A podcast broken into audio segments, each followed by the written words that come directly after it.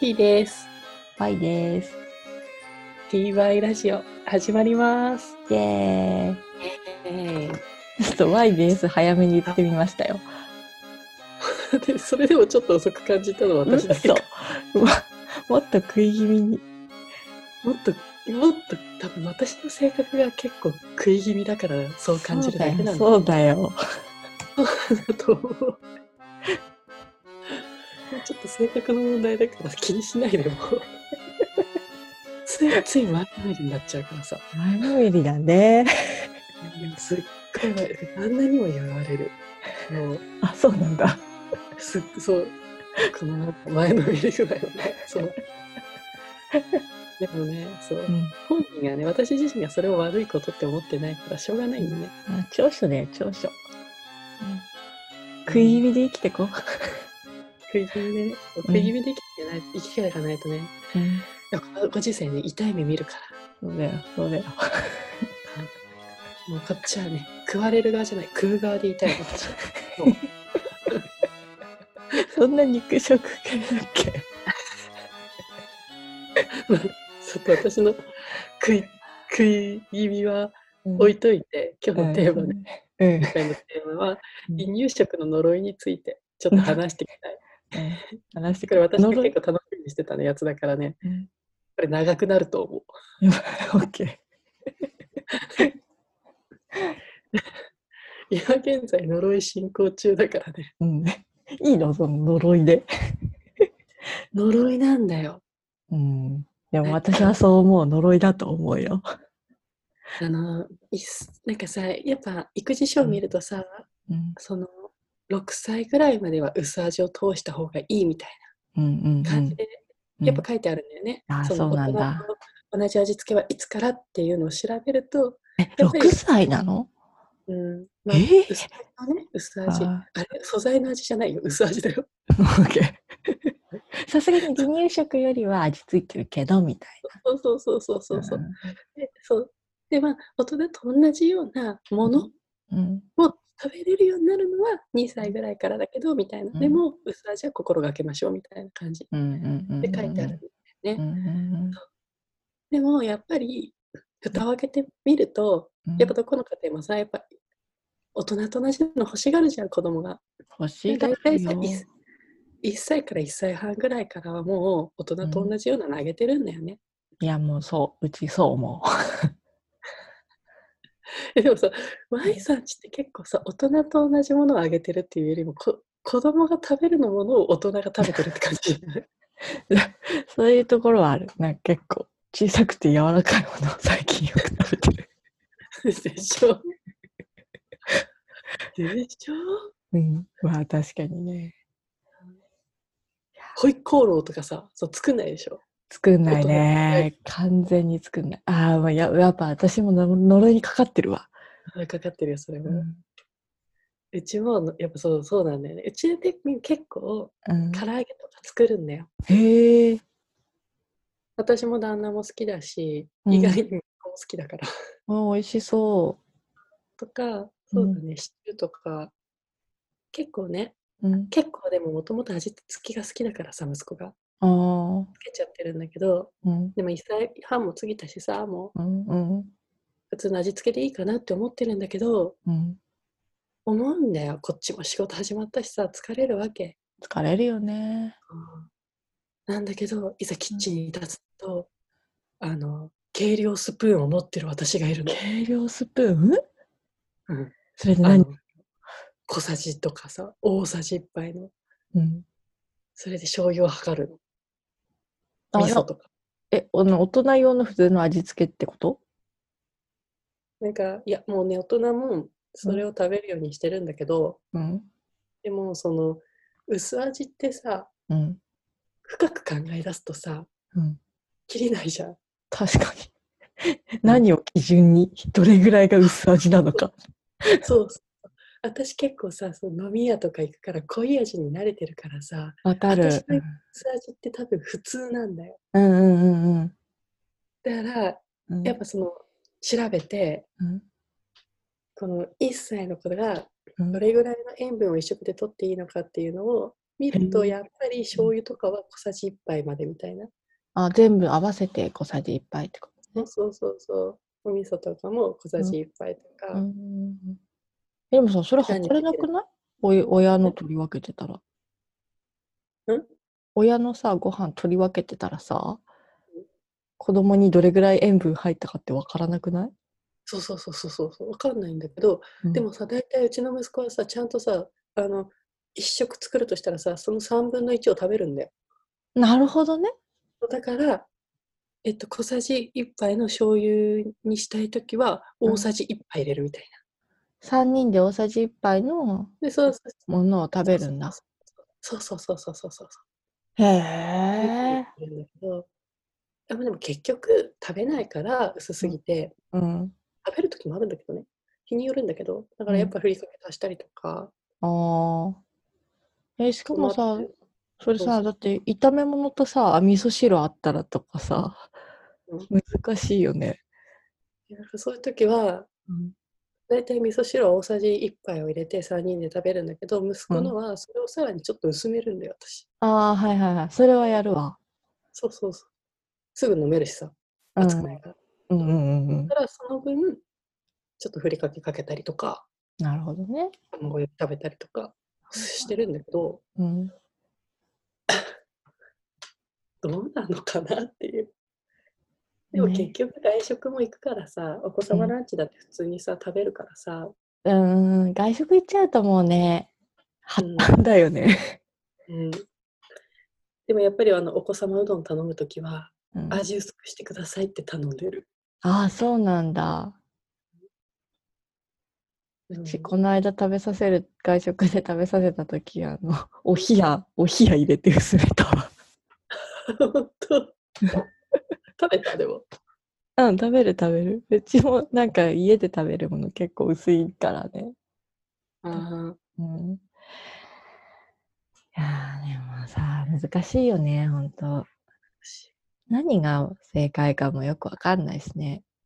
そうそうそうそう。だからさ、うん。一番初めの出だしうん。だってさ、素材の味をこう覚えさせましょうみたいな、うん、素材の味を楽しませましょうみたいなさ、うん。感じで言われてるじゃん。うん。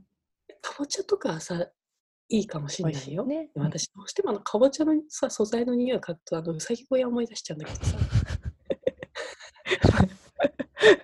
まあ置いといて。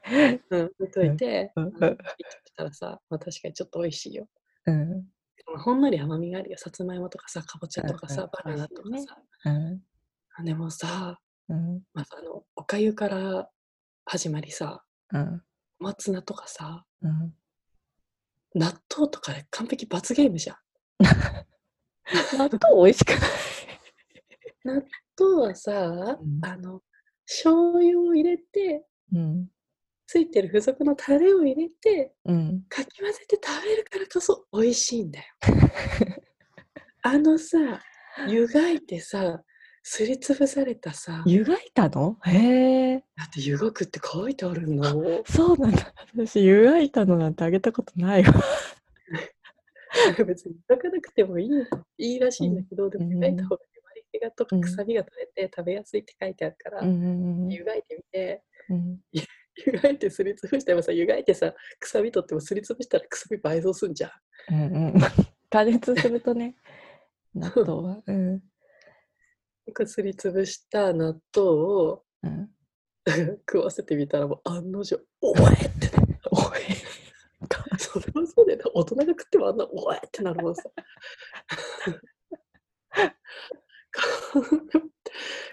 かわいそうだなって思ったけど、それ以来納豆やんなかったけど、うん今食うけどね。うんうんタレ入れたら案の定食うよ、パクパク。タレじゃなくてさね、ただ醤油だって味付いて醤油でもさ、うんうん食べるけどさ。あと小松菜だってさ、うんあのー さ、湯がくじゃん、柔らかく。うんそもそもその初めのさ、小さじ1杯のさ、小松菜のためにさ、すごいガス代を無駄にするわけよ。うん、するよね。うそうんくたくたに湯がいたその小松菜をさ、すりつぶします。うんで水で薄めます。ちょっとお湯。それをうん。食べるんだよ。うん。さ、もうさ、完璧さ、作ってる時思わなかった。あの、小さい時、おままごとで薬屋さんやってる時思い出さなかった。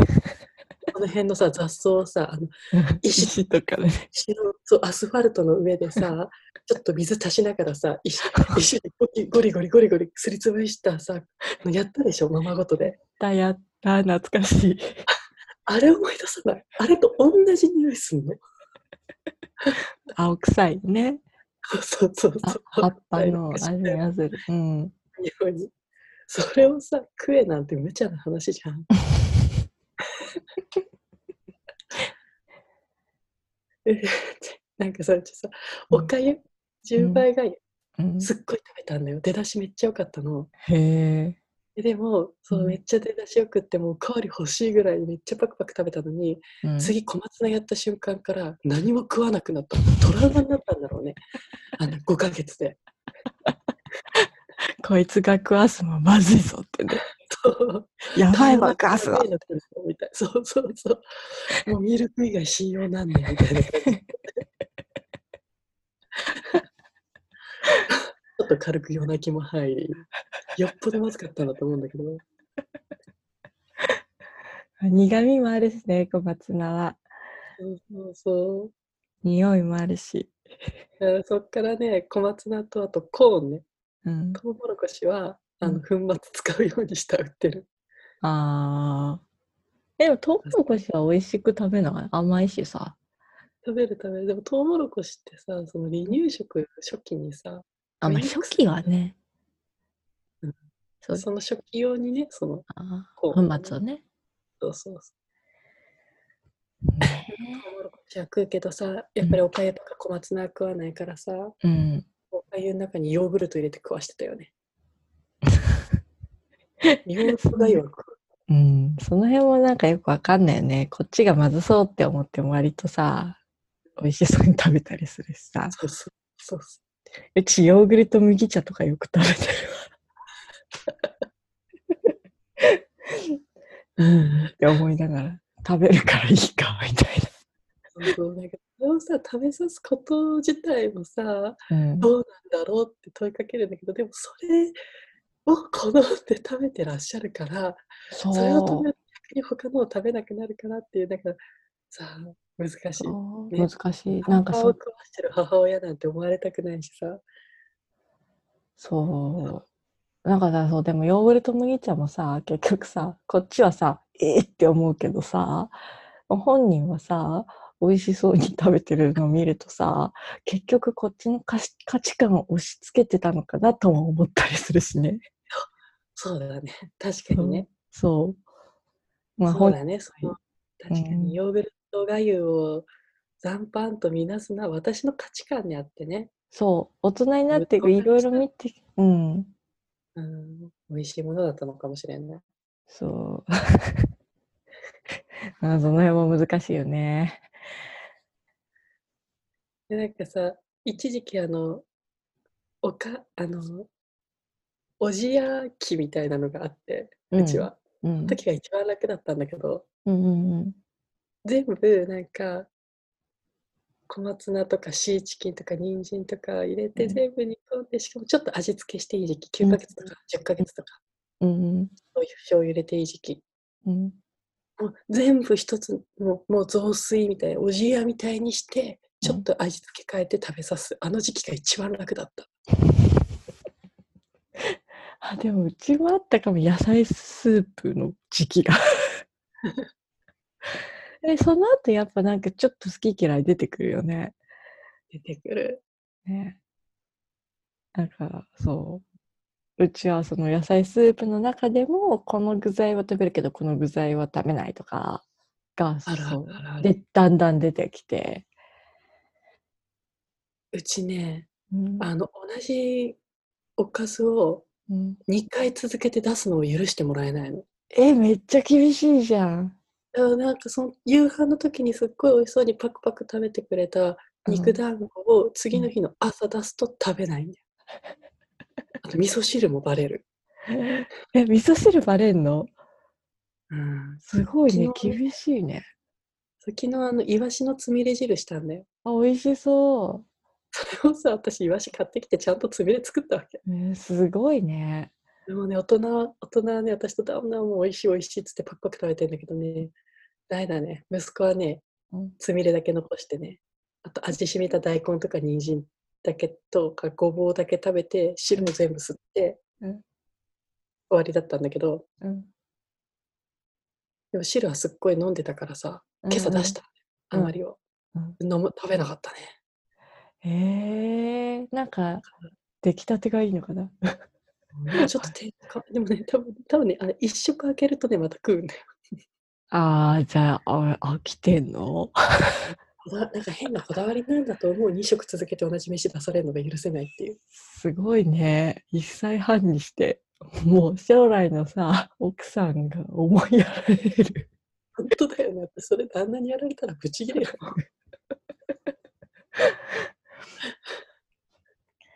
本当だよねいやーでもやっぱりそれもね、味噌の量とか測って入れて。最近結構適当になってきたけどね、やっと。うーん。ちょっと適当になってきた。ジャム食べさせてみたりとか。ああ、なるほどね。やっぱさ、どこまで適当にしたらいいかわからないから、ね、こうした方がいいっていうのを聞いちゃうっていうか。うん。こっちがさ、結構どんだけ気をつけてても、意外に保育園でさ、缶詰のフルーツとか食べてんだよね。のあ、そうそうそうそウインナーとかさ、ソーセージとかちくわとかさ、う。うん、おうちのちだと絶対出さないけど、うん。うん。まあ保育園にもよりそうだけどね。でも、そういう話はよく聞く。すっごい気をつけて食べさせてたのに、保育園行きだしたらいきなりカレーとかスパゲッティ食べてきたみたいな話をよく聞く。そうそうそう。超ケチャップ食べてきたわみたいな。そうそうそうそうそう。意外そう、そう、だから、そう、そのね、うん。保育園でそういう姿を見てて、ちょっと私もね、うん今少しね、逃れてきてるのかなって思って。ねえ。いや、本当でも保育士のそう。友達うんごめんごめん、保育士の友達が、うんやっぱり保育士の先生ってさ、一緒に食べるじゃん、うん給食。うんでどう？聞いたら、普通の味付けだよって言うんだよ、やっぱ。もうん。あの、2歳とか、2歳、3歳の子、2う。歳か、へ2え。歳だから、うちの息子ぐらいの子たちも、うん。普通の味付けのやつ食べてるってうーん。うん言って、があったから、うんうん。そうだね、その言葉で随分私はなんか適当になれた気がするけど。ねえ。うちもやっぱ保育園行くようになってね。あ、これぐらいいいんだぐらいのね、なんかこう、うん気持ちになれるよね。なる。うん。ちょっと保育園のご飯をね、一回食べさせてもらいたい。なんかね、ケチつけるとか、塩分濃いんじゃないとか、そういうそういうんじゃなくて、それを基準にこっちも作れるじゃん。うんうんうん。ぎゃ私、うちはね、逆に保育園が薄この間その参観日に食べさせてもらってね、うん結構薄味でね、あうんって思ったわ。そっか、逆にね、保育園の方がね、気をつけてる場合があるんだ。それ辛いね。あ、ちょっとダメかもって。マジか。ねすごい保育園だわ。うんいやーでもさ結局さなんかその正解がないところがさ正解がないからこうした方がいいですよみたいなのこう全部聞聞きたくなっちゃうじゃん。うん、聞きたくなっちゃう。正解がないだけにした方がいいんだったらしといた方がいいかなみたいなうんうんうん。気持ちになった挙句にやっぱねその計量スプーンとかが出てきたりそうするわけだよね。それで、やっぱね、すごい無添加にこだわり作ったご飯をやっぱり食べなかったりするとね。そうそう大学そう。そう、それでね、だからお母さんがイライラしたらね、本末転倒なんのだけれども、やっぱその、気がつくとがんじがらめになっている気分みたいなね。そうなんだ。だからもう仕事から帰ってるさ、そう車の中さ、でさ、うん私はもう今日はふりかけご飯でいいやってうん思ってるんだけどね、うん帰るとなんか作ってんだよね。そうそう、それ絶対呪いにかかってる。ねえ。でもうん。週3日は納豆チャーハンだけどね。いいと思う。うちも納豆チャーハン作るようにした。ほんと納豆チャーハンめっちゃいいよね。いい。よなんか子供も好きだし。そうそうそう。あ全部取れる。野菜もタンパク質タンパク質もね全部それ一つで解決なんだよね。そう。そして好きだからパクパク食べてくれて、すごくそう楽。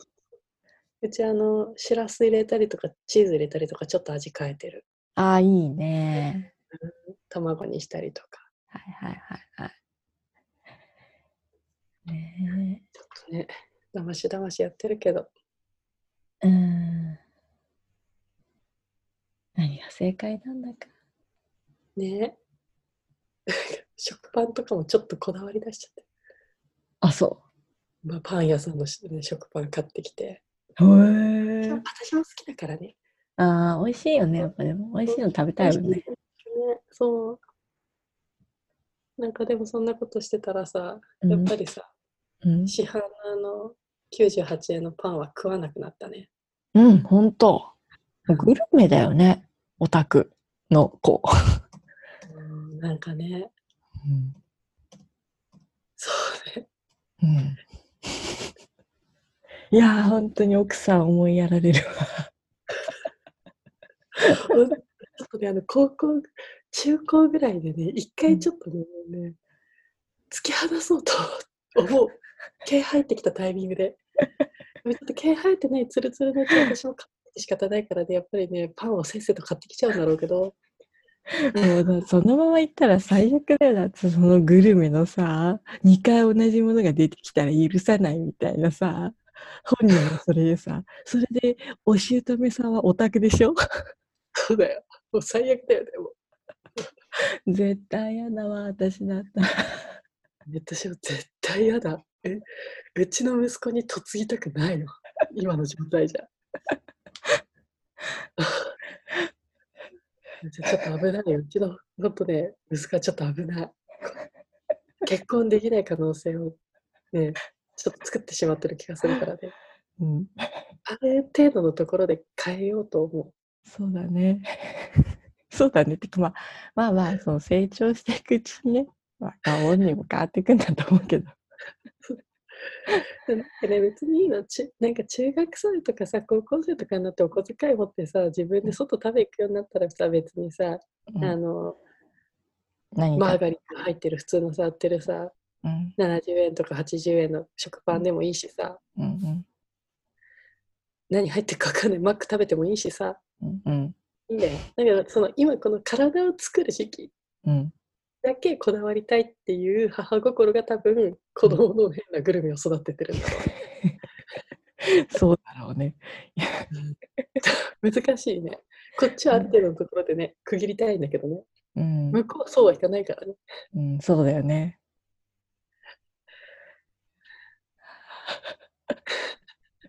でもやっぱりなんだろう、頑張った甲斐があるのか、うんやっぱりちゃんと出汁を取った味噌汁はよく飲むし。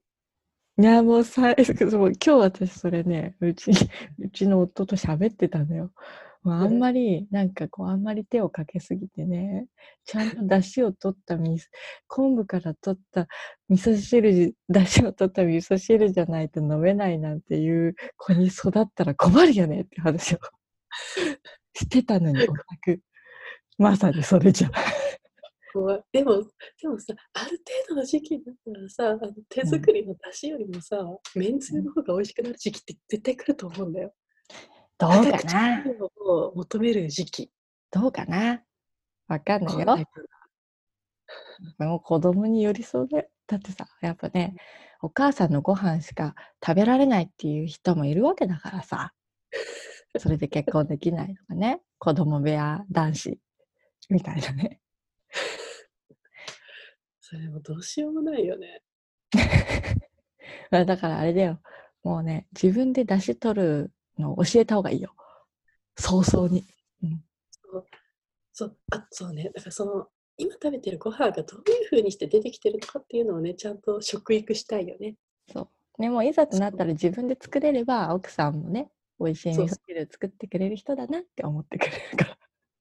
えでもそうかな。なんか、なんで俺ができるのに君はできないの？常識じゃないの？とかそう、だからそういうこと言い出したらダメ。